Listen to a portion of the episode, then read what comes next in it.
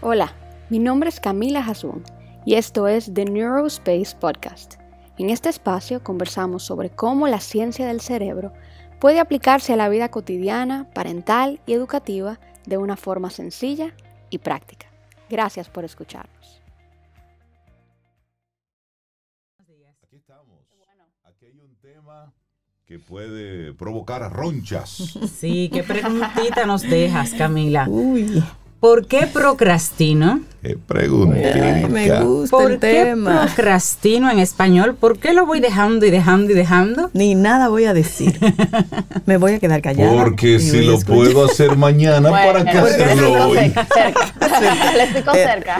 Bueno, Camila, todo oídos. ¿Qué es la procrastinación, Camila? La verdad es que hay mucha gente que, que, por eso traje esta pregunta, porque esta es una de las preguntas que más recibo. Pero ¿por qué es que yo procrastino? Yo soy muy bueno en todo, pero procrastino mucho. Mi único problema es que procrastino mucho. No puedo ser productivo porque procrastino mucho. O sea que tal vez no solo a ustedes les pica cerca, pero a muchas personas les pica bastante cerca. Y procrastinar es esta, es esta postergación que nosotros tenemos de las cosas que son inminentes, o sea, que no queremos o nos cuesta demasiado hacer, pero sabemos que va a haber consecuencias negativas si no lo abordamos. Postergar es poner para después y seguir para después y buscarle una justificación para eh, utilizarlo o hacerlo en otro momento, cuando no enfrentamos lo que tenemos que abordar en el momento, aún sabiendo que vamos a recibir consecuencias negativas al respecto. Y ¿Saben solo, lo que- y solo lo hacemos, eh, Camila, perdón, con las cosas que no nos gustan. Y con las cosas que nos pueden gustar también. También. Mm. No es una excepción, realmente. La, la procrastinación eh, puede ocurrir en muchos ámbitos y por muchas razones. Entonces, lo, lo cierto es que es, es, una, es como un acto inconsciente, pero es voluntario. ¿Por qué es inconsciente? Porque muchas veces nosotros tenemos como este impulso que no sabemos por qué viene, eh, lo- lo- es algo que sale de nosotros, pero lo hacemos de forma voluntaria. O sea, conscientemente lo hacemos, pero viene por una razón inconsciente. No sé si me voy dando a entender de la perspectiva de la procrastinación que estoy tratando de abordar. Sí, va, va claro. Vas por ahí, Entonces, sí, prosigamos, sí. sí. Podemos mirar la procrastinación desde muchos puntos de vista. Sin embargo, en mi experiencia y estudios yo he aprendido una cosa. Y aquí viene el punto principal, y es que la procrastinación no es el problema, sino el síntoma. Ya. ¿Qué significa esto? El síntoma, pues, es una señal visible de que hay algo mal. Es algo que, que nos da alertas visibles de que evidentemente hay un origen que no está de forma, trabajando de forma correcta. Y muchas veces lo que nosotros hacemos es que vemos la procrastinación como el problema y tratamos de resolver con cosas, digamos que momentáneas, como voy a ser menos una persona que procrastina menos, voy a buscar una agenda, me voy a motivar, voy a poner un calendario, voy a bajar aplicaciones y alarmas, voy a leer libros de automotivación. Eso es generalmente lo que hacemos para parar la procrastinación. Y puede tal vez pararla por unos días. Pero sin embargo, generalmente nos vamos a dar cuenta que estas no son soluciones que mejoran el problema, sino el síntoma. Ok. Ujú. Como que nosotros tengamos una gran gripe y nos bebamos un Tylenol. Eso nos va a ayudar con los síntomas, pero no nos va a quitar el virus de la gripe. Ok. Bien, entonces, el, el- el punto de, de esta pregunta es un tema muy reflexivo. Porque conocer, comenzar a conocer o a verlo desde el síntoma cambia mucho la perspectiva que nosotros tenemos sobre la procrastinación. Porque cada vez que solemos procrastinar, no entendemos por qué lo hacemos y debemos analizar a mayor profundidad y hacernos preguntas que nos inviten a reflexionar cómo llegamos al problema, perdón, cómo llegamos al síntoma, pero dándole como un zoom al problema real. Camila, ¿y tú piensas que el tema de la procrastinación tiene que ver con la personalidad? O sea, hay personas que simplemente son así o son en momentos específicos de la vida que una persona puede tener estas ¿O actitudes. de dónde surge Ujú. esa Aquí, actitud? viene- aquí vienen tres razones, por lo menos yo he visto en, en general que puedo englobar en tres razones las razones, valga la redundancia, por las que la gente suele procrastinar. A tu pregunta, Cintia, la respuesta es sí a ambas. Hay personas que tienen una mayor tendencia a procrastinar, es decir, son más espontáneas, más improvisadoras, okay. los rasgos de la personalidad son, son, más, son menos estructurados. Okay. Sin embargo, su tendencia a la, procrastinación no justifica que todo sea, se procrastine, pudiéramos decir. Entonces la personalidad es una de ellas. Pero hay razones biológicas, muchas veces la gente no lo sabe, pero la procrastinación es un acto eh, muy propio de nuestro lóbulo frontal, que es esa parte del cerebro, la parte de la frente, eh, pudiéramos decir, donde nosotros pensamos bien las cosas, eh, pensamos las consecuencias de las cosas, tomamos decisiones.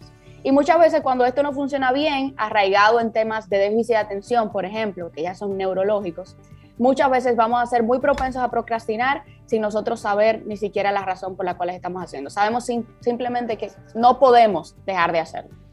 Es decir, cuando una persona le da mucha mente a las cosas, que está irrumiando mucho, que está dándole, dándole, buscándole muchísimas, muchas perspectivas, posibilidades. Estamos en ese proceso de parálisis por análisis. Claro. Exacto. Y esa es una, eh, las razones biológicas son de las menores causas que nosotros tenemos. Generalmente la eh, procrastinación se basa en dos principales. Esas son las razones emocionales, que no lo vemos muchas veces, y las razones mentales. ¿Qué significa esto? Procrastino, pero no lo sé, por inseguridad, porque me acuerda a eventos pasados, por temor a enfrentar las cosas, por temor al aumento de la responsabilidad, por depresión muchas veces, depresión que dura años y no la podemos identificar, por esa apatía de la que no podemos salir. Mm. Procrastinamos muchas veces por perfeccionismo, porque no podemos tolerar los errores, porque no podemos pensar que una cosa no pueda salir mal, pensamientos sobre mí mismo, sobre mi baja autoestima, puede ser una conducta aprendida, puede ser irresponsabilidad, puede ser de la forma que pienso sobre otros y sobre sí mismos. Estas son muchas veces las causas bases de la procrastinación, pero solamente hay una forma de saberlo. ¿Cuáles son las razones que se basan en mi procrastinación para resolver el problema? No voy a, a buscar una agenda, voy a elevar a través de diferentes ayudas mi autoestima. Camila, y antes de que, de que nos digas esa clave, ¿cómo yo identifico cuando estoy procrastinando o cuando estoy siendo sinvergüenza? yo creo que procrastinar, aquí viene la razón por la cual yo tengo que eh, identificarlo, es haciéndome las siguientes preguntas. Ok. ¿Qué exactamente es lo que nos mueve a postergar voluntariamente? El primer paso es preguntarte, y aquí viene la diferencia entre sinvergüenza y realmente una procrastinación, que yo creo que, que, muchas veces van ahí, solamente tiene que ver con la motivación y la intención con la que lo estamos haciendo o, detrás de. Okay. okay. Primero está la, la, el qué procrastino. Esa es la primera pregunta. Esto es algo que yo lo voy a lanzar aquí, pero esto es algo que conlleva mucha reflexión de parte de cada quien. Son pautas simplemente para trabajar posteriormente. ¿Qué procrastino? Hay cosas específicas que yo procrastino. ¿Es todo lo que yo procrastino? Se centra en un área familiar, laboral, personal. A veces veo personas que solamente procrastinan el trabajo y resulta que tienen un síndrome de burnout y no procrastinan nada más. Entonces me dicen, ¿por qué procrastino? ¿Por qué procrastino? Y cuando vemos y, indagamos, resulta que tienen un estrés laboral que no pueden aguantar. Su cerebro ya no da más en términos de carga. Entonces, son tareas, son eventos, son responsabilidades. Anota todo lo que tiendas a procrastinar, incluso cuando tú puedes estar en el acto, que es todo lo que tú postergas conscientemente y voluntariamente. Reuniones, llamadas, reportes, diligencias. Exactamente. ¿Qué cosas, y más específicamente, qué diligencias? ¿Qué cosas exactamente lo hacemos? Ahora, la otra pregunta que debemos hacernos, además del qué, identificar el qué, luego, ¿desde cuándo tú procrastinas? Esto es algo que eh, viene desde niño o esto, ¿cuándo fue la primera vez que comenzó a suceder? ¿Desde siempre? ¿Desde que algo pasó? ¿Desde que te dijeron algo? ¿Desde que algo cambió en tu entorno? Después de la pandemia. Muchas, muchas personas cambiaron hábitos después de pandemia. Muchísimo, muchísimo. desde identificar el origen, la primera vez o por lo menos cuando yo inicié a postergar estas cosas específicas es muy importante delinearlo, porque eso nos está otra vez llevando al origen. Muchas veces podemos hacer una conexión, por ejemplo, entre una crítica y una retroalimentación dura de un jefe a postergar toda la parte laboral y podemos identificarlo. Y número tres y última es el por qué. El qué el desde cuándo y el por qué. En el momento que ustedes estén postergando algo, piensen conscientemente sobre sus propios pensamientos. Es decir, ¿qué pensamientos le vienen a la mente? ¿Qué emociones sienten? Anoten todo lo que ustedes piensan cuando están postergando. Empiecen a rastrear esos propios pensamientos y a pensar en ellos. Es decir, ya, por ejemplo, ya identifiqué que procrastino solamente en el área laboral comencé a identificar que procrastino desde que recibí varias retroalimentaciones muy duras de mi jefe o comencé a procrastinar desde que el ambiente laboral comenzó a, comportarse de forma pesada. ¿Por qué procrastino? En ese caso, por ejemplo, yo procrastinaría porque tengo temor a otra retroalimentación dura, por inseguridad sobre mí mismo y sobre mis propias capacidades, porque simplemente, simplemente quiero anularme en el proceso porque vengo llevando muchas cargas y no sé manejarlo. Entonces, sobre todo cuando la procrastinación se da en contextos específicos, podemos identificar más fácil los problemas. Entonces, realmente tú encuentras que todo está bien, encuentras todo bien es algo que viene como forma natural, que es imposible para parar. ¿Será que te da miedo fallar o que otros tienen demasiadas expectativas sobre ti? ¿O será que no soportarías la idea de que no quedara como tú quieres? Ponle nombre.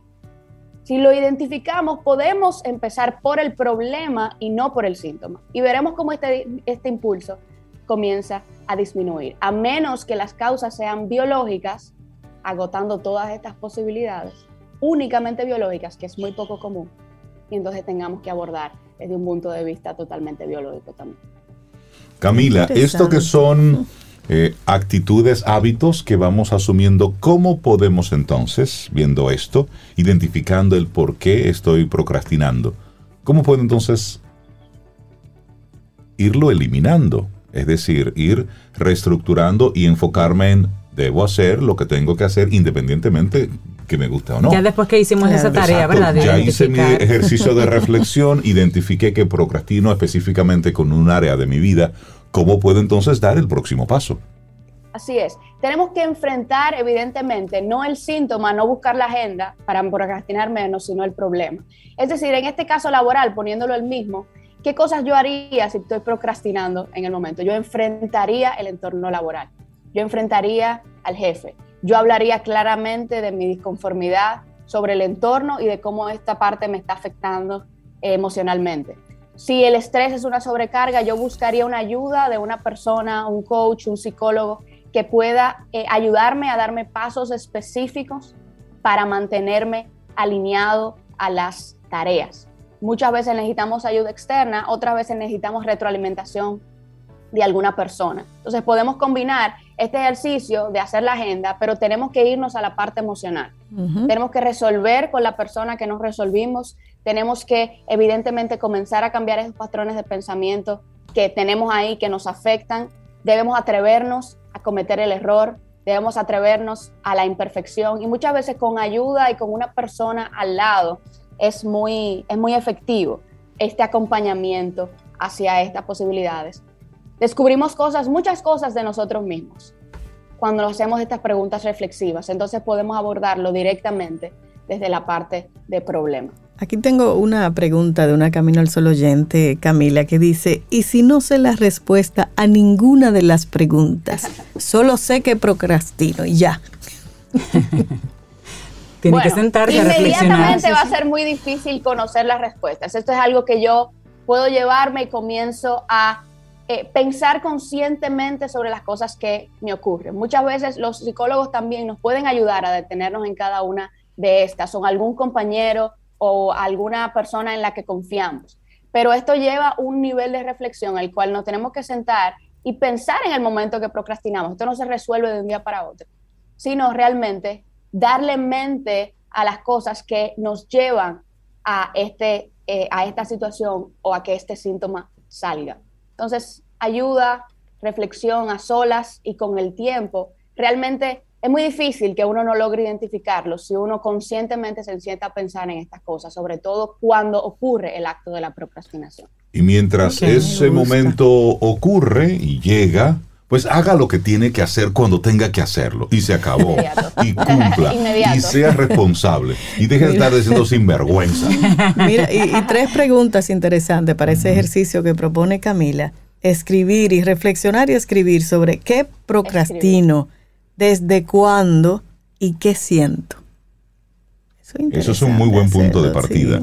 Camila Jasun, la gente que quiera conectar contigo, seguirte a través de tus redes, ¿cómo conecta? Nos conectamos, se pueden conectar conmigo a través de neurospace.rd, ahí están mis contactos. Ahí también en mi página van a encontrar un link o un enlace arriba al que puede acceder para nuestro primer curso online gratuito. Estamos ya en la página de Udemy, hablamos sobre productividad, de hecho, sobre multitasking y de hecho el multitasking es una de las razones por la cual procrastinamos las cosas. O sea que abordamos ese tema por ahí por si quieren ir a visitarnos. Buenísimo. Excelente. Camila, Felicidades. Gracias por escucharnos. Esperamos que esta información te haya sido de beneficio. Para contenido similar o información de contacto, dirígete a nuestro Instagram o Facebook de Neurospace RD o a nuestra página web de neurospace.com. Hasta la próxima.